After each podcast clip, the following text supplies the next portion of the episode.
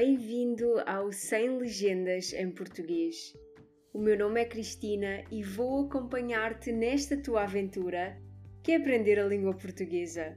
Podes encontrar-me no meu Instagram através da minha página Português with Cristina, onde ajudo alunos de português a falar e a praticar português com confiança.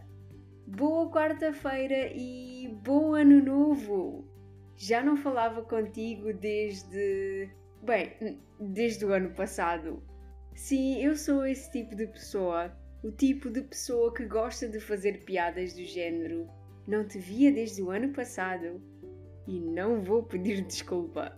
Hoje quero fazer um agradecimento especial à Uli por se ter tornado uma Patreon este mês. Muito obrigada pelo teu apoio. Com a tua ajuda, posso continuar a criar novos conteúdos todos os meses.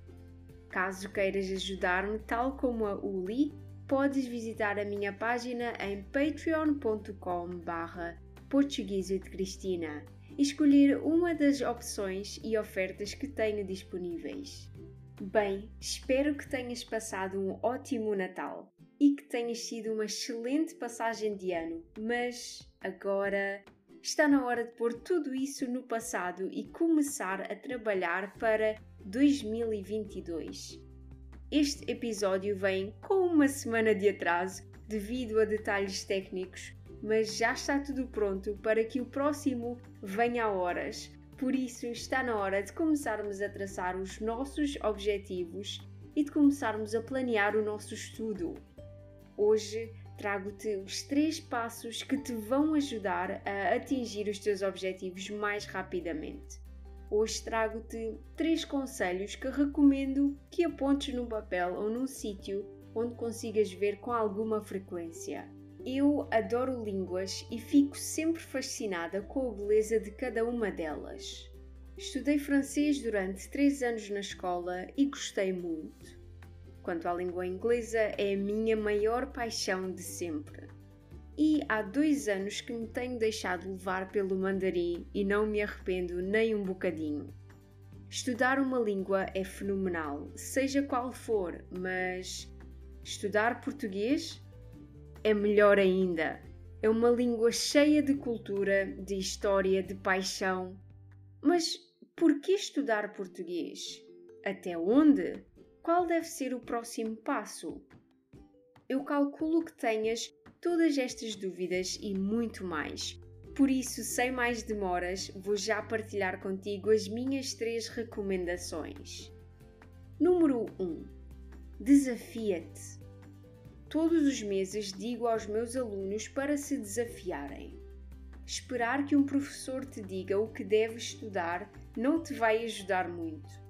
Ter um professor para te ajudar e para te guiar é ótimo, mas o professor ou professora não vai fazer o trabalho por ti.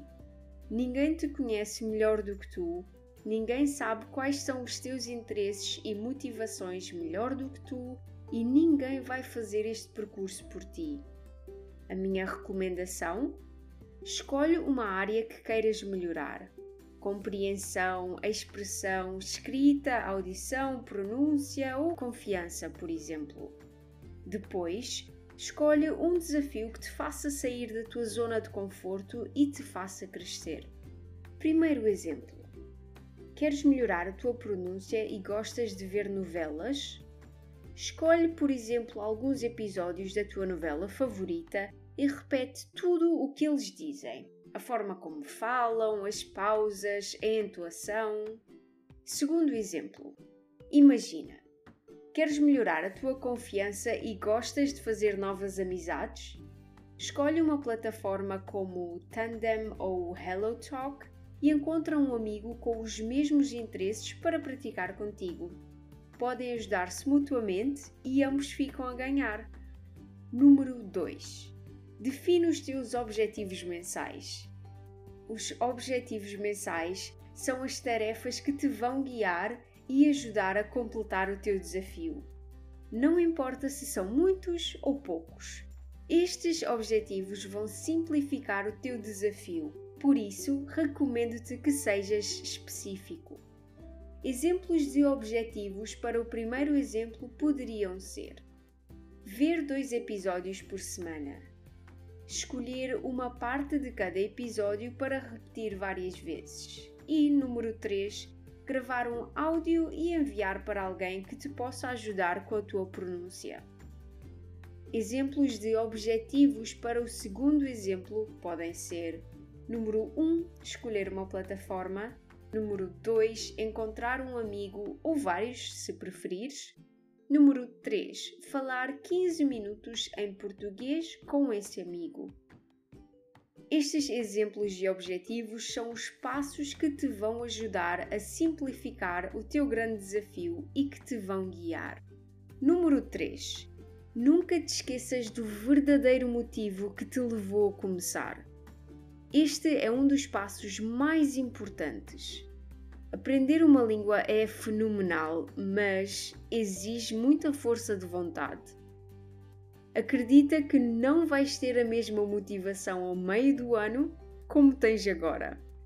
Por isso, lembra-te sempre, sempre da tua meta, do motivo que te levou a começar a estudar português ou, na verdade, qualquer outra língua.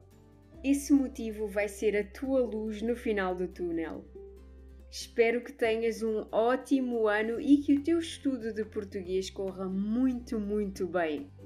E já está, mais um episódio cheio de conhecimento e informação. Espero mesmo que tenhas gostado. Eu estou de volta na próxima quarta-feira. Já sabes, podes sempre encontrar a transcrição deste episódio em patreon.com barra Cristina. Espero que tenhas uma semana cheia de alegria. Até ao próximo episódio!